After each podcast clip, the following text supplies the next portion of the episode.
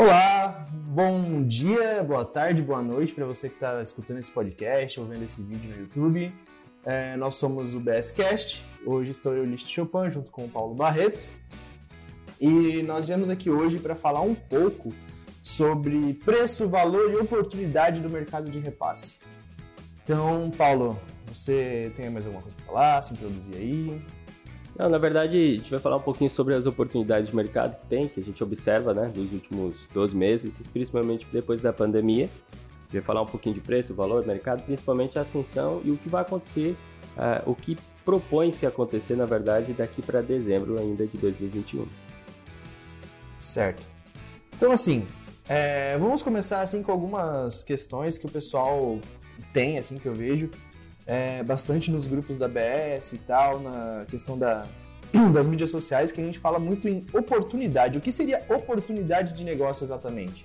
Oportunidade de negócio no mercado, né, no setor automotivo, mercado de repasse, a gente pode entender, são, é um conjunto, na verdade. E esse conjunto, pessoal, você precisa entender que são várias formação de vários pilares. Né? Um deles, por exemplo, é você observar como está a qualidade do produto. Beleza, isso é sobre o produto, mas em si, a oportunidade, né, quando a gente fala do cenário, principalmente nesse mercado, que é, a gente sabe que a oferta e demanda ela não está quanto tanto antes da pandemia. Né? Antes da pandemia a gente via um cenário. Hoje, depois da pandemia, a gente observa outro cenário.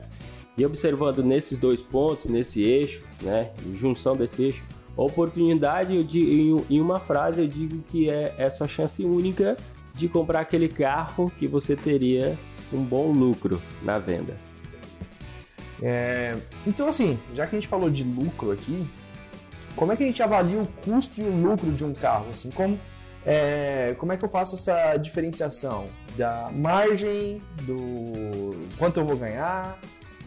A regra é muito clara. Eu costumo dizer o seguinte: não é um jogo, mas a regra é clara e você precisa ter isso como diretriz principal é, e direcionamento principal no, no teu negócio, né? Porque na verdade isso é um negócio. Por mais que você é um investidor e você está comprando o carro como pessoa física para revender, ele não deixa de ser um negócio porque é um negócio e é sua empresa. Afinal de contas, está comprando algo para revender. Então, quando você fala, por exemplo, de margem, quando você fala, por exemplo, de preço, quando você fala, por exemplo, de custo, de lucro, é, eu sempre procuro dizer que é um conjunto, né? Mas a regra é o seguinte: quanto maior for a margem, mais judiado o carro está, ou seja, mais é, você vai gastar nele, porque mais você precisa ter é, cuidado com ele na preparação.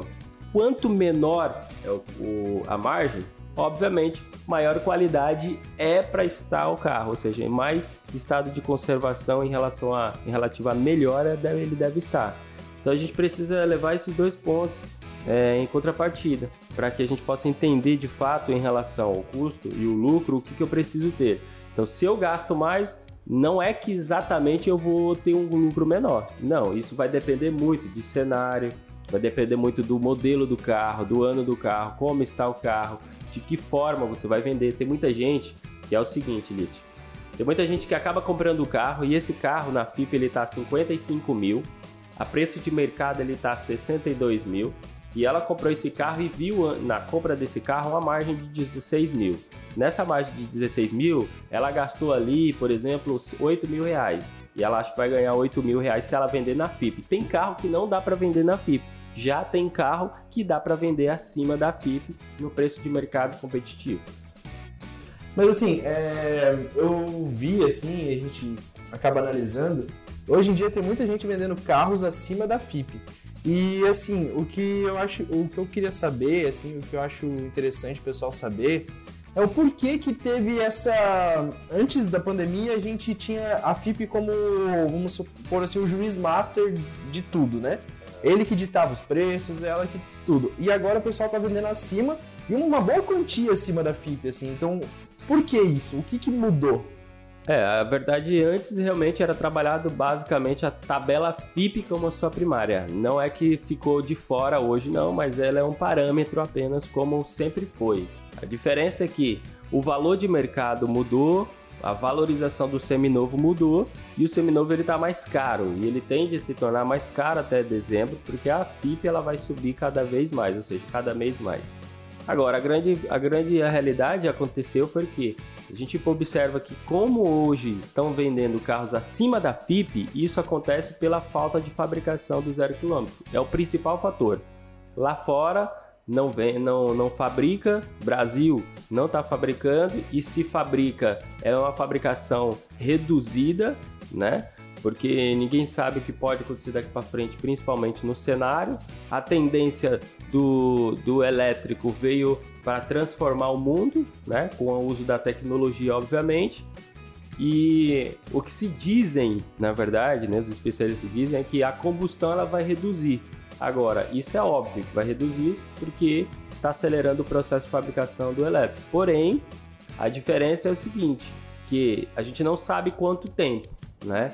Então, se a gente não sabe quanto tempo, a gente está observando que o carro combustão está só subindo, subindo, subindo. Então, o grande fator é falta de fabricação do zero quilômetro. Se não tem zero quilômetro na concessionária, automaticamente a concessionária precisa valorizar o seminovo, né? Não só a concessionária, como o mercado no todo. A concessionária não tem de onde comprar, ela vai correr atrás de seminovo. Né? Então, se ela não tem onde comprar e corre atrás de seminovo, o seminovo automaticamente a demanda dele é o quê? pequena, se, é, se, é, se é, a demanda dela é pequena, porque ela não tem a quantidade exata para poder é, suprir a necessidade de todos, a oferta ela vai aumentar. Então isso é óbvio, né? Então a realidade é essa, basicamente. Ou seja, para finalizar, o seminovo está altamente valorizado, né? Com essa valorização, a oferta ela não está como antes. Então, obviamente, as pessoas procuram mais com menos. Né? Menos carro, mais procura. Dentro desse ponto aí, a gente está observando que se tem pouco carro e uma procura está bastante considerável, automaticamente os carros seminovos vão ficar muito mais caros, assim como os usados também. E aí é a oportunidade aí de você conseguir vender ele acima da FIP e automaticamente é, ganhar um lucro legal. Bacana. Então tá, a gente observa bastante que o pessoal fala pô, mas esse carro tá com pouca margem, só tem 5 mil de margem em relação à tabela FIP, né? É, a, como a gente deve observar, o que a gente deve fazer em relação a isso? É, não é mais a regra básica do jogo, não. É, na verdade, é o seguinte, quando o cara fala assim, ah, tá com pouca margem, tá com não sei o que, isso, aquilo outro, eu vou ganhar pouco, ele tá focando no lucro que ele vai ganhar, isso é óbvio. É claro que todo mundo compra um carro, toda pessoa compra um carro ou qualquer negócio, você vai comprar um carro para gerar um lucro, né? não um prejuízo no final disso. Óbvio que o problema anda com o ser humano, isso é normal.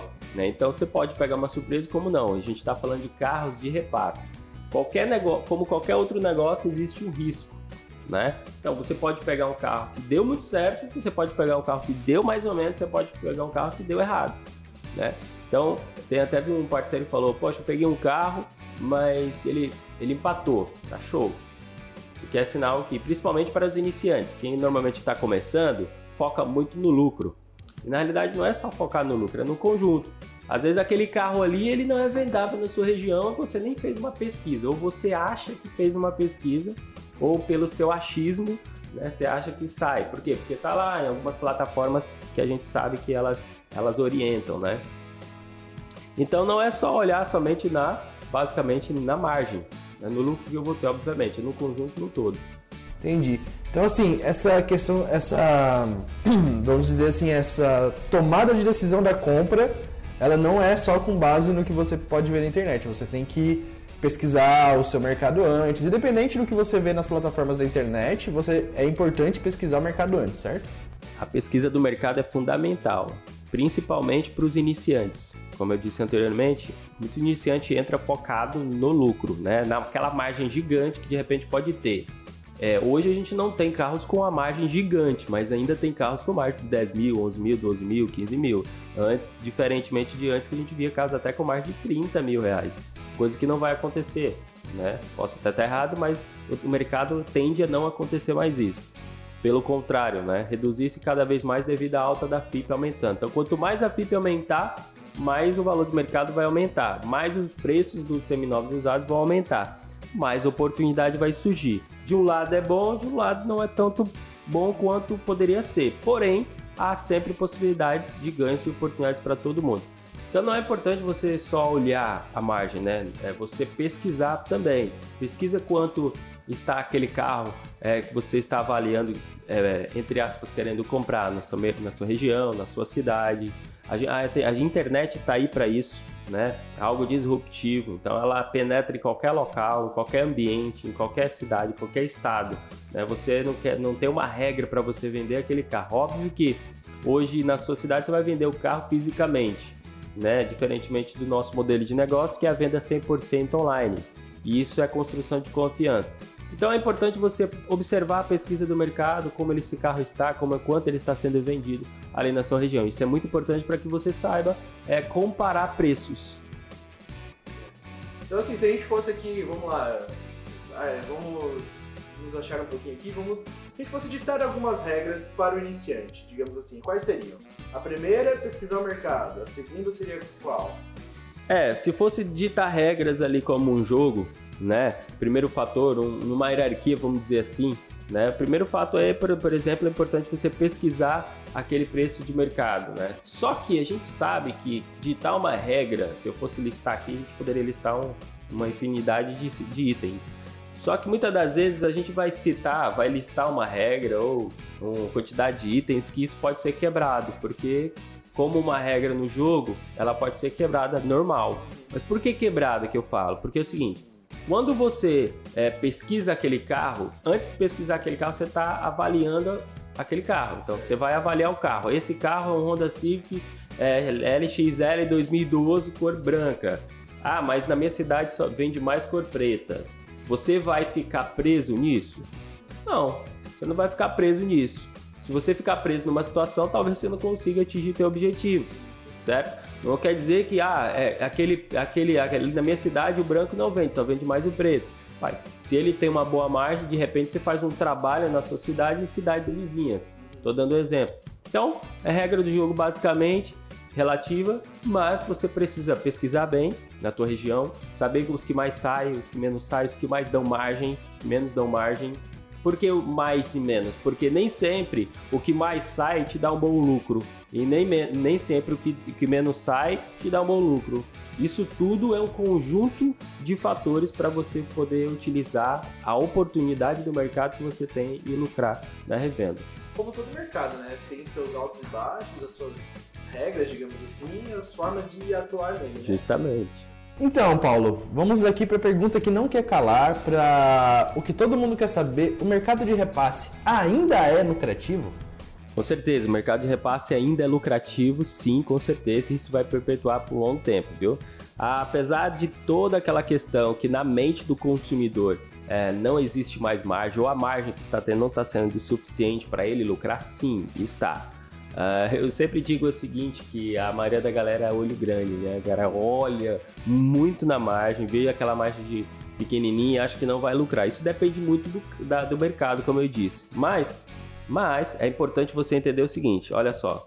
Quando você pega um carro com margem, você observe todos os pontos, né? Tem carro que vai ter aquela margem pequenininha e o carro tá top. Tem carro que vai ter aquela margem menor e o carro tá judiado. Maior e o carro tá judiado. Enfim, assim segue o Mas existe sim oportunidade de negócio.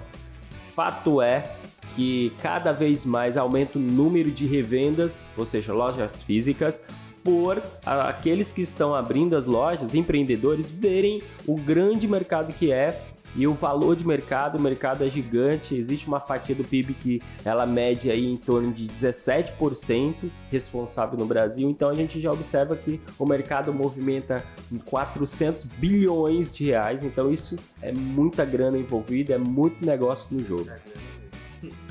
Então, automaticamente a gente percebe que há um mercado sim de oportunidades, né? Aquele famoso compra e venda, compra e venda. E no ciclo do repasse é o seguinte: comprei, preparei, vendi, volto para o ciclo de compra de novo e assim segue a vida. Então, se você ainda não entrou no mercado de repasse, aproveita. Se você tem um valor aí guardadinho, aproveita que é oportunidade de negócio. É bom, um momento grande de ganhar dinheiro. Bom, então é isso, galera. Então, se você queria saber um pouco mais sobre o mercado, sobre a relação de oportunidade, de valores, Paulo estava aqui para explicar para gente dessa ajuda aí para quem está começando no mercado. E é isso aí. Falou. Valeu, pessoal. Até mais. É, seja bem-vindo ao BSCast aí. E aí, o seguinte: na próxima a gente se vê. Vamos pra cima, hein? Ganhar dinheiro. Tchau.